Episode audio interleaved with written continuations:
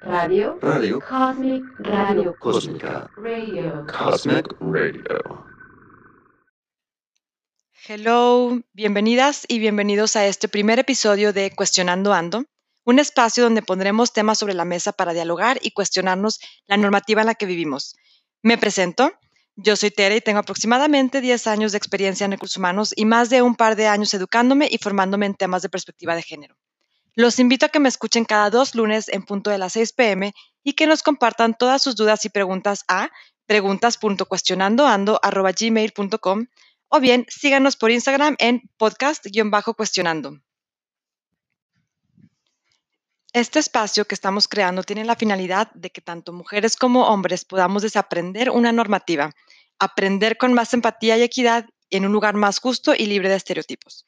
Lo primero que tengo que decirles es que todos los temas de los que vamos a estar platicando traeremos expertas, pero nos cuestionaremos desde una perspectiva de género. ¿Y a qué me refiero con esto? Bueno, sobre todo los roles y los este- estereotipos asignados en la sociedad.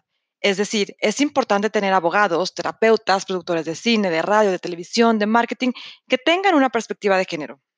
Todas las sociedades se estructuran y construyen su cultura en torno de la diferencia sexual de los individuos que la conforman, la cual determina también el destino de las personas. A esto le estamos atribuyendo ya ciertas características y significados a las acciones que unas y otras debemos desempeñar o que se espera que se desempeñen.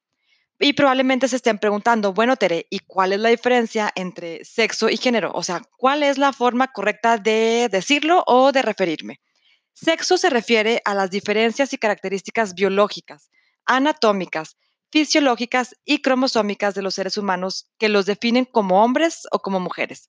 Son características con las que se nace, ya son universales.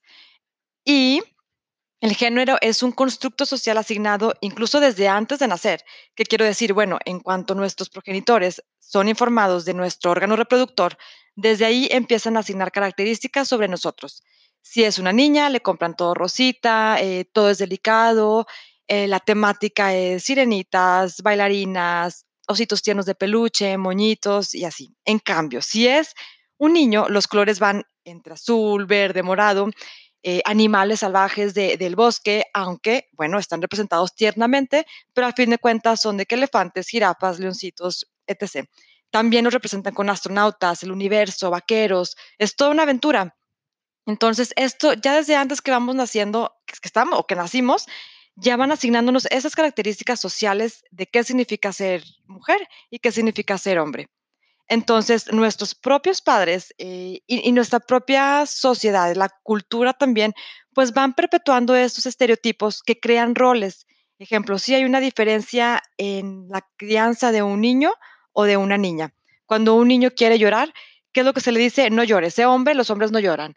Eh, y ahí le vamos limitando el expresar sus emociones. A una niña se le permite tener emociones, pero solamente se les permite tener emociones positivas eh, emociones de felicidad, de alegría, de amor, ternura, pero también esas emociones, eh, incluso llorar, pero emociones como de enojo, ahí sí no es algo que esté socialmente aceptado para que una niña los pueda, pueda tener esas emociones. Pero bueno, en cuanto a esto, vamos a ahondar un poquito más adelante en otros episodios ya con expertas del tema. Pero sí les también es importante saber que todos los ámbitos donde más se nota es en los roles de género es en la familia. Sin embargo, el segundo más notorio es en el área laboral, que los vamos a estar enfocando hoy un poquito más e- en ese tema eh, y qué, qué es lo que crea o qué afectación pudiera tener el tener roles de género o estereotipos de género en el área laboral. Pues bueno, todo esto va perpetuando que se genere un freno en nuestro desempeño personal, nuestra evolución como personas y además también al momento en una empresa, o sea, también vas limitando el talento que tienes. Entonces, hablemos del tema laboral, o sea, ¿por qué creen que es importante tener perspectiva de género en nuestras empresas? ¿Por qué será importante una terapia psicológica con perspectiva de género, incluso tener abogadas o abogados con perspectiva de género? Muy fácil. Generalmente, cuando no hay una perspectiva de género, seguimos basándonos y perpetuándonos estos roles eh, basados en un sistema que no es equitativo y ni es justo para todos. Y bueno, pues generalmente el trabajo productivo es asignado a los hombres y el trabajo de cuidados a las mujeres. Pero ya hay estudios que dicen que no hay diferencia alguna entre el cerebro de una mujer y el de un hombre. Sin embargo, vamos adoctrinando y vamos creyéndonos estas características de cómo tenemos que ser acorde al género asignado, que repito, es el constructo social. Y así vamos creando esquemas de, exclusión por las características de alguien. Y lo políticamente correcto es todos ser tratados como seres humanos. Sin embargo, seguimos haciendo estas distinciones por alguna diferencia, ¿no? Eh, seguimos haciendo eventos, grupos, programas que luchan por la igualdad o la, o la equidad.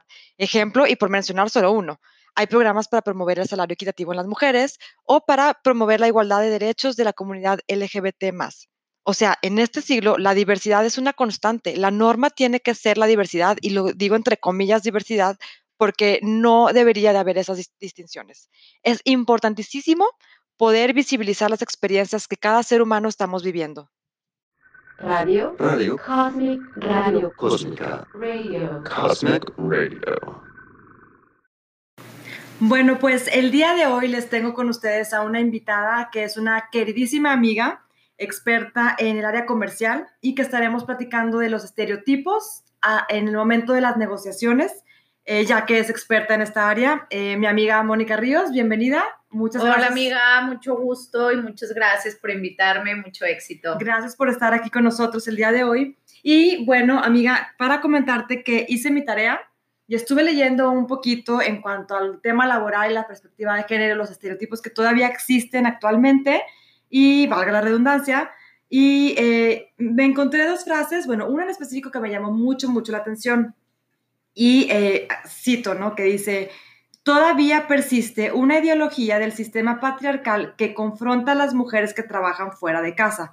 O sea, sí tenemos un poquito más de obstáculos al momento de salir a trabajar, pero el que me llamó mucho la atención es, una mujer es mejor para cerrar ventas y negociaciones. Me lo he topado mucho como reclutadora.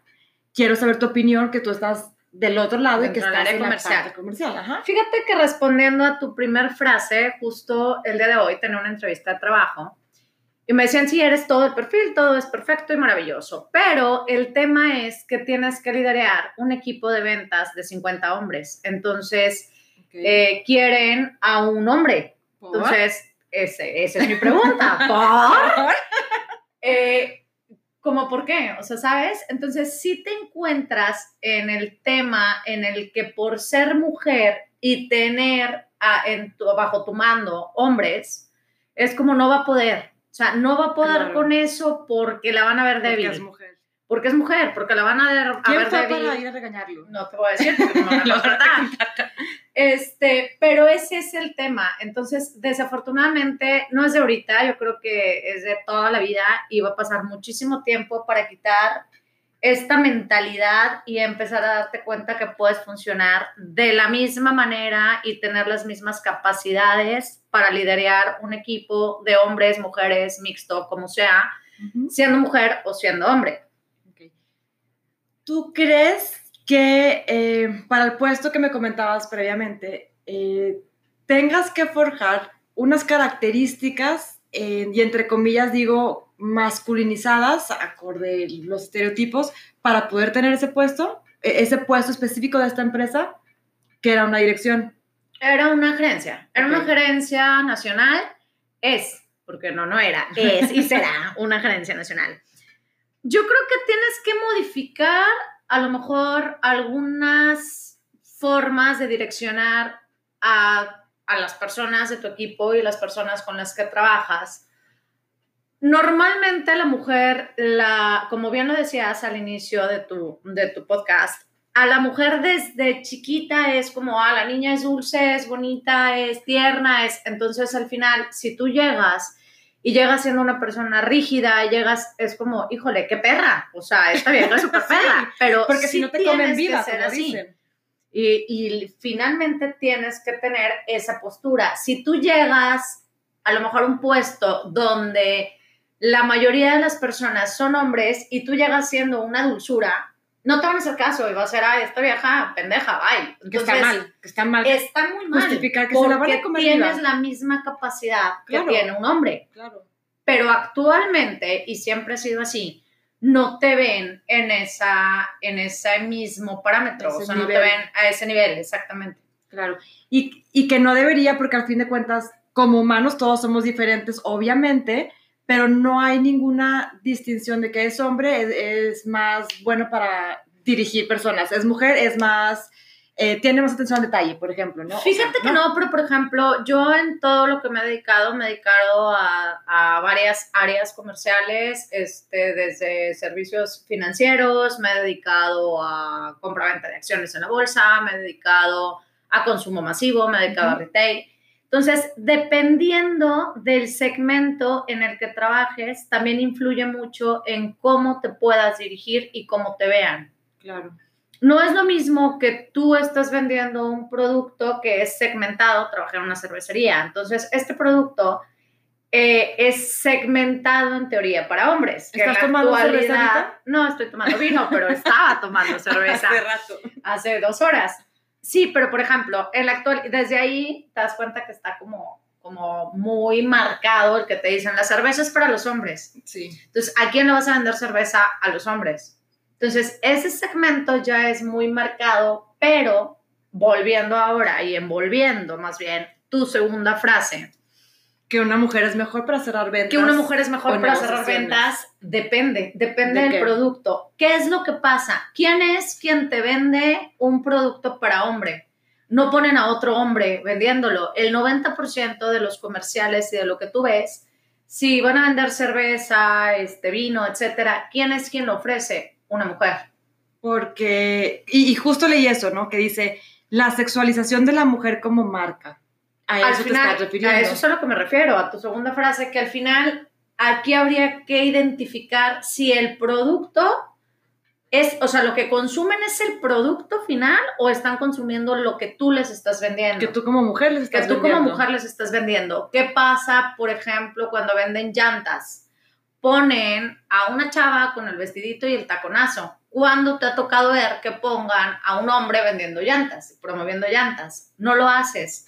¿Por qué? Porque volvemos enfocado también al área comercial y a la mercadotecnia que tú le estás dando a tu producto.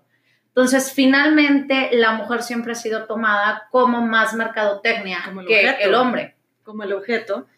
Y es, y es cuestión es- es de cuestionarnos, valga la redundancia nuevamente, pero es cuestionarnos el de por qué. Es de pensar y de Seguimos- volver a decir, ¿por qué seguimos con esta misma ideología Claro. errónea? O sea, cuando finalmente yo lo que estoy comprando es un producto, estoy comprando una llanta, no no, quien me lo venda. quien me la venda. Pero tú te dejas ir y siempre te vas a dejar ir. De hecho, desde el, el físico, hace mucho, bueno, no mucho, hace como dos meses, vi por ahí, en, creo que en Instagram o en Facebook, que ponían unas tres cajas de leche de una familia, nos tocó verlo, de una familia eh, morena, una familia indígena y una familia rubia.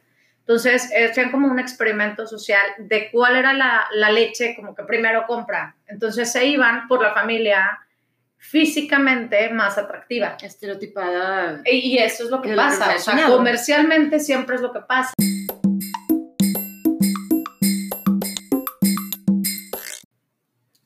Bueno, y tú, con base en tu experiencia, eh, ¿qué, es ¿qué se te hace más fácil o con quién se te hace más fácil cerrar una negociación? ¿Co- ¿Con un hombre o con una mujer? Con ninguno de los dos. Ah, bueno. Per- No, perfecto, cerramos y terminamos. Es, es muy complicado porque como mujer siempre compites con otra mujer. De hecho, desde que te arreglas siempre te mal. dicen, está súper mal, pero desde que te arreglan, no sé si alguna vez tu algún novio X te llegó a decir, es que no te arregles para mí, te arregles para tus amigas. O sea, Ay, no, le, te lo, cacheteo si me dicen eso. pero si te O sea, no, arreglas y siempre tienes una competencia con otra mujer. Cuando tú llegas a negociar con otra mujer, es complicado porque para empezar ya existe una competencia que te han inculcado desde que, Desde que nacimos, güey. Que la, la mujer es su propia son sus enemigas y todo. Entonces, pues, güey, ni al caso. Sí, pero te lo han inculcado. Y Entonces, es parte del cuando sistema- tú llegas Ajá. a negociar con otra mujer, desde ahí ya la otra mujer ya está como a la defensiva, ¿sabes? Claro. Entonces es como el, ah, ¿cómo? O sea, esta tiene como que a lo mejor el mismo rango, viene en algo similar a lo mío, entonces desde ahí No va a quitar clientes. ya estás, pues a lo mejor no te vas, no le vas a quitar clientes porque tú vas a ver X servicio y ella tiene otro servicio. No es tanto por ahí, pero sí es una competencia de que me costó mucho llegar a este puesto eh, directivo y pues tú también estás en un puesto directivo, pero ¿cómo lo hiciste? ¿Sabes? Es como que esa competencia de cómo lo habrás hecho tú, para ti habrá sido más fácil que para mí. Entonces, no sé, es un tema complicado cuando te topas con otra mujer. Desde el momento en el que abres la puerta de una sala de juntas y es, ah, no, o sea, es que el zapato de esta, o sea, sí influye mucho. Y que está... ¿Y qué pasa? Perdón, dime. Ah, no, que te iba a decir, o sea, es algo que ya viene y que mm, después estaremos profundizando en ese tema, pero es algo que ya nos, ya viene de un sistema, güey, que, que nos dicen de que es que tienes que ser así, así, así, porque tienes que competir con las otras mujeres para que le gustes a un hombre, o sea, Ya es un creo que sistema arraigado, siempre o sea. has competido con una, o sea, siempre te han puesto a competir con otra mujer desde que eres niña. O sea, Ajá. compites desde que te lleva tu mamá a la piñata, compites que el en el moño, vestidito, el, el vestidito. moño, mi piñata, Güey, en mi ballet, fies- de mi que, claro. es mejor que la tuya. O sea, siempre te han enseñado a competir con otra mujer. Nunca te han enseñado a competir con un hombre. o hacer sor- sorora, como se dice, con una mujer. De que, oye, somos diferentes todas, pero no soy mejor que tú porque tengo un moño más grande que el tuyo, o sea, chiquita, ¿no? O sea, somos diferentes y punto. Exacto, No hay pero punto de comparación. cuando ya creciste con eso, o sea, el tengo Está que competir, o sea, ya lo llevas arraigado, entonces es bien complicado, es muy, muy complicado. Creo que a veces es más fácil lograr negociar con un hombre. Si tú eres mujer, es más fácil que tú cierres una negociación con un hombre. Si tú eres ¿Por hombre, es más fácil que cierres una negociación con una mujer. Ok. ¿Está mal? Pero ¿por qué es Sí, más fácil está con un hombre? mal. Porque el hombre, para empezar, desde que te ve, depende. O sea, te puede tocar un hombre que sea muy perro y que, Rabo sí, verde. que se Ah. te puede tocar uno muy perro que, que también sea como Que y que diga por qué. O sea, por qué machista, que Está sea el por qué está, acaba de llegar. La edad, ahorita que dijiste esta huequita, Claro. influye un chorro. Sí. Cuando tú llegas y el con quien vas a negociar tiene 50, 60 Ay, años, claro, no, no, sé, peores. y tú llegas de treinta y tantos, es como. O veintitantos sea, cuando empiezas. O veintitantos cuando empiezas, es como, o sea, esta pendeja que me va a poder decir, Claro. ¿sabes? Y, a lo- y sabes muchas más cosas porque finalmente estás más actualizado. Entonces, vas a tener un conocimiento distinto, pero es complicado. Cuando llegas a negociar como mujer con un hombre, te puedes topar con muchas cosas, te puedes topar con el muy buena gente, muy respetuoso, que también me he topado con gente así.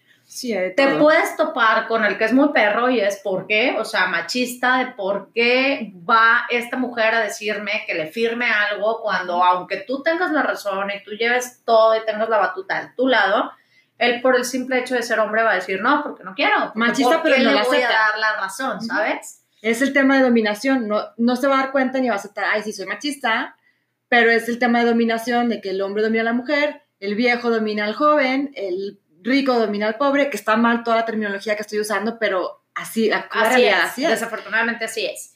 Y por el otro lado, te puedes topar con el rabo verde asqueroso Ah. que te va a decir sí, o sea, sí, claro, ven, este, sí, cierro lo que quieres, bla, bla, o sea, que a lo mejor ni siquiera le importa lo que le estás diciendo y Nomás que verte. yo creo que es como lo más incómodo que te puede tocar en una persona, en un hombre, cuando estás así haciendo una negociación, dices, qué horror, qué horror, porque te das cuenta que ni siquiera, a mí hay algo que me puede molestar de sobremanera, es que ni siquiera me vean a los ojos. Que llegues y sea como el, ah, hola, o sea, te estoy viendo todo menos los ojos, estoy poniendo atención a todo, Menos a todo tu, tu físico, menos a lo que me estás diciendo, ni a, o sea, a nada. Y sí te ha tocado mucho Eh, Sí me ha tocado. O sea, no te digo que hay cada que salgo, pero sí, sí me ha tocado. las negociaciones, pues. Este, sí, sí me ha tocado. eh, me tocó, pues en todo, en todos los aspectos, en todo lo que he trabajado, me ha tocado. Incluso cuando llegas a trabajar, o, bueno, eh, o que hablas con alguien es como, ay, es que, ejemplo, yo como reclutadora, ¿no? De que, es que sabes que en mi equipo ya tengo muchas mujeres y ya no quiero más, quiero un hombre porque las mujeres son muy conflictivas. Y creo que eso va muy pegado al de la competencia a la hora de, de negociar o cerrar una negociación con, un- con un- alguien de tu mismo género siendo mujer. Fíjate que estamos muy estereotipadas de que las mu- Malamente. malamente de que las mujeres somos conflictivas. ¿Por qué no? Sí, de repente sí, o sea, no digo Pero es lo que nos han no, enseñado, güey. pero te han enseñado como a discutir Ujú. sin fundamento, te han enseñado a negar y te han enseñado, porque es lo que te enseñaron. Pero es la parte de ir como creciendo y decir, a ver, no es normal que me quiera como estar peleando por todo. Si te Ujú. fijas, casi siempre dicen, ah, las mujeres, no sé, y de todo alegan y de todo, y no es cierto, no es que siempre alegas y no es que siempre sea así pero sí está muy marcado como las áreas. eh, eh, cuando iniciaste comentabas algo de que el 60 y algo por ciento, No, ya no lo comenté, pero bueno, no lo comentaste, lo platicamos. anteriormente que en el sector salud el 61% de las personas que trabajan son mujeres en el sector salud. Cuidados de la salud, más bien. de la salud. Es eso, o sea, también si te fijas, está muy segmentado de acuerdo al producto que tú vas a vender, está completamente segmentado. Fíjate, por ejemplo, trabajé en una marca de lujo que vende diamantes. ¿Qué pasa en esta marca de lujo? ¿Quiénes son? ¿Quiénes eran mis vendedoras? Mujeres. ¿Quiénes son la mayoría de los clientes? Hombres y mujeres. O sea, ahí tenía eh, mitad y mitad Bueno, porque Pero, iban las parejas. que era muy fácil cerrar cuando iba un hombre también. O sea, el hombre que iba a comprarte un diamante iba y llegaba y era como de, ah, sí, esto, bla. Pero si yo contrataba vendedores hombres, no cerraban. O sea, era algo raro que no querían a un vendedor hombre. Porque a lo mejor crees que sea el estereotipo de él no sabe de, de joyería. Fíjate que no tanto eso, yo creo que volvemos al mismo tema que era el mismo machismo y coqueteo y la misma como Ah. sonrisa de los hombres. Me encanta. que era el póntelo, o sea, era, ah, a ver, póntelo. O sea, entonces no le van a decir a un hombre, a ver, ponte los aretes y déjame ver cómo se ven. A ver, ponte la gargantilla y déjame ver cómo se ve el diamante. Por la parte O sea, era, visual, güey. póntelo. Pero vuelvo a lo mismo, a lo que te decía hace rato. La parte visual, entonces la mujer está como muy, no sé qué palabra utilizar. La mujer es como, se me, desafortunadamente, está vista muy como mercancía Sí, sí como estamos. vas sí a estamos. vender eh, diamante, una mujer. ¿Por qué? Porque se va a poner el accesorio por esto, tas, una mujer. Vas a vender eh, productos cosméticos, mete una mujer. Vas a vender llantas, mete una mujer. Una mujer no tiene Mete el calendario. más remota idea de una llanta. Claro. No sabe si las llantas son flat, si no, no lo sabe. Nunca me ha tocado que me venda una mujer una llanta. Nunca te ha tocado una mujer mecánico, porque No. ya está este, estigmatizado que una mujer no va a saber nada de coches. Claro. O sea, vas a comprar piezas para coches y te va a atender siempre un hombre. Pero al fin de cuentas sí seguimos siendo utilizadas como objeto, Como- entonces para cerrar esa venta, ya sea una venta de una negocio, o sea, ventas grandes, o sea, una venta Sí, sí, mínima una- de que estoy vendiendo cigarros, de lo que soy sea. de Can y estoy vendiendo cigarros, o sea, De lo que sea, Seguimos yo creo siendo que obje- objeto. Siempre, yo creo que sí, está muy marcada esa parte. O sea, y si tú te das cuenta, el 95% de las personas que son promotoras de cualquier, eh, no sé, cerveza, vino, este, cigarros, etcétera, son mujeres. Casi no hay hombres. O sea, sí está muy, muy, muy marcada esa parte, desafortunadamente, obviamente. claro. Ok, yo creo que con esto ya podríamos ir concluyendo, este, y aquí va el, el cuestionamiento, ahora sí, como para dejar en el aire. Cuando una mujer es comercial, ¿qué está vendiendo realmente? O sea, ¿está vendiendo el producto o se está vendiendo a ella misma? De pensar. De pensar. Ahí se los dejamos de tarea para el próximo episodio.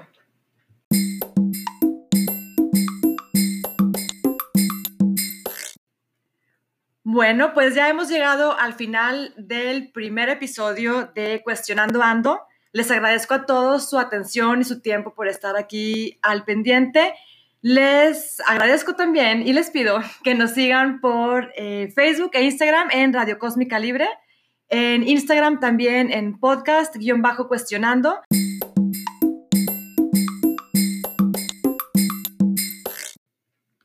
Oigan, síganme donde quieran, pero síganme. Radio Radio Cosmic Radio Cósmica Radio Cosmic Radio.